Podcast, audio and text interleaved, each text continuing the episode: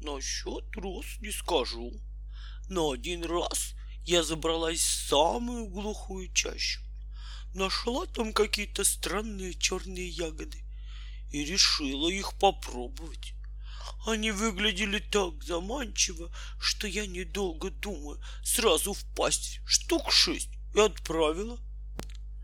Так вот, мало того, что вкус у этих ягод оказался неописуемо гадкий, у меня еще и голова закружилась. Я без памяти повалилась на мягкий мох и так пролежала дней, наверное, шесть и столько же ночей.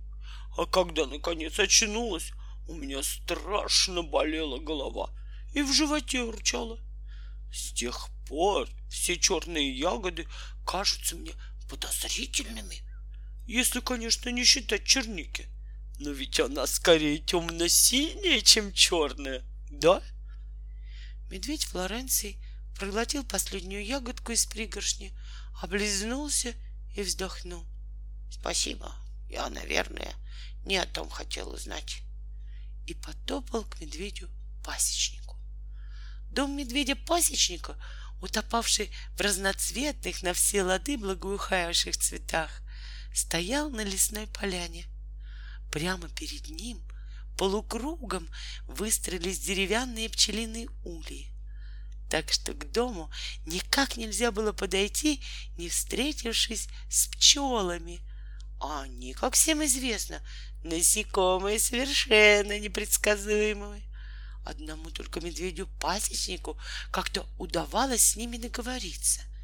Хотя как ему было не договориться, если он надевал защитный костюм, а дымарем, который не выпускал из рук, мог в любой момент усмирить не в меру разгорячившихся питомец. Но с другой стороны, усмирять их не приходилось. На нежную любовь медведя пчелы отвечали взаимностью. Не только никогда его не жалили, но и вкусного желтого меда давали сколько угодно. А еще они, ласково, словно баюкая, жужжали у него над головой, когда он устраивался вздремнуть после обеда на лужайке у дома — в любимом раскладном кресле. Садовнику на такие поблажки рассчитывать было нечего, а потому он не решился подойти слишком близко. Остановился в некотором отдалении от ульев на безопасном расстоянии, да еще и спрятался за разросшимся можжевеловым кустом, чтобы пчелы его не заметили, и оттуда в полголоса, авось услышит, окликнул медведя пасечника — Ау! Ау!» Но тот не ответил, и Флоренций позвал еще раз, уже погромче. «Ау! Ау!» И, наконец, заревел во всю глотку. «Ау! Ау!» А пасечник все никак не показывался. Зато показались пчелы налетели всем роем, облепили перепуганного садовника со всех сторон и принялись строго допрашивать. — Что вам угодно? — осведомлялась одна пчела. — По какому делу пришли? — интересовалась другая.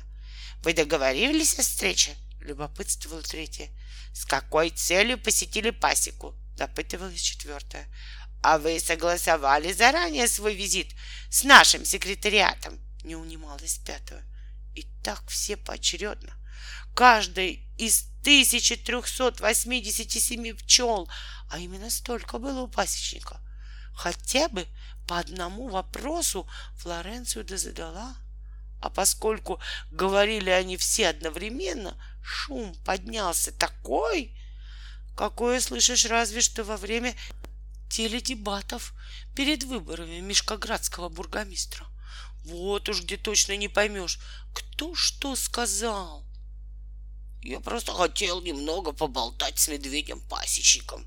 Стараясь перекрыть гул пчелиных голосов, отчаянно завопил Флоренций. А, так что же вы сразу не сказали? Загудели пчелы уже совсем миролюбиво, а потом хором прибавили «Сию минуту доложим хозяину» и всей толпой устремились к дому — Вскоре оттуда вышел чисто одетый весь в белом хозяин. В лапах он держал блюдечко с поплескивающим сотовым медом. «Привет, это тебе», — сказал медведь-пасечник. «Вижу, ты подружился с моими пчелками. Спасибо за угощение. А пчелки твои впрямь очень дружелюбные и такие тихони». Польстил пасечнику Флоренций и разом слезнул с блюдца весь мед. «Да чего же вкусно!» Знаешь, вообще-то я пришел у тебя спросить, не случалось ли тебе что-нибудь слышать о черных розах? Мед бывает желтый, иногда посветлее, иногда потемнее, а вот черного меда я никогда не видывал. Однажды у меня сильно разболелась лапа, и медведь-аптекарь намазал ее похожей на мед густой черной мазью который называл дегтем. Запах у этого дегтя был до того противный, что мне сразу захотелось убежать куда подальше. Только куда убежишь от собственной лапы? Ты немного не о том говоришь. Грустно вздохнул Флоренций и собрался уходить. Погоди, давай-ка я спрошу про черные розы у своих пчел. Их ведь так много — и они очень далеко летают. Обнадежил его медведь-пасечник и что-то шепнул на ушко ближайшей пчеле. Рой вдруг загудел громче, пчелы закружились около головы садовника, и все одновременно принялись ему что-то втолковывать. Разумеется, каждая пчела рассказывала свою историю, но все жужжали вместе — и Флоренцию стало ясно, что ничего из этого не выйдет, а только голова разболится. Гость вежливо попрощался с медведем-пасечником и его пчелами, вернулся в Мешкоград и свернул на улицу, ведущую к пекарне. Найти ее совсем нетрудно. Идешь себе, задрав нос, и старательно нюхаешь воздух. И точно не ошибешься, потому что из пекарни плывут такие вкусные и такие сильные ароматы, что ты не пройдешь мимо, даже зажмурившись, да еще надвинув на глаза черную шляпу. Садовник осторожно приоткрыл дверь пекарни и просунул голову внутрь. Медведь-пекарь раскатывал тесто на большом деревянном столе.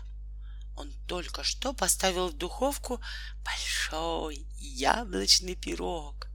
И теперь ему предстояло свернуть сдобный маковый рулет с курагой. Как всегда, пекарь был с ног до головы обсыпан мукой, а кое-где еще и припудрен ванильным сахаром. Медведь трудился очень сосредоточенно и серьезно, ведь для того, чтобы рулет по-настоящему удался, очень важно правильно настроиться. На полках за спиной у пекаря в деревянных лотках были аккуратно разложены пухлые свежие душистые булочки. Добрый день!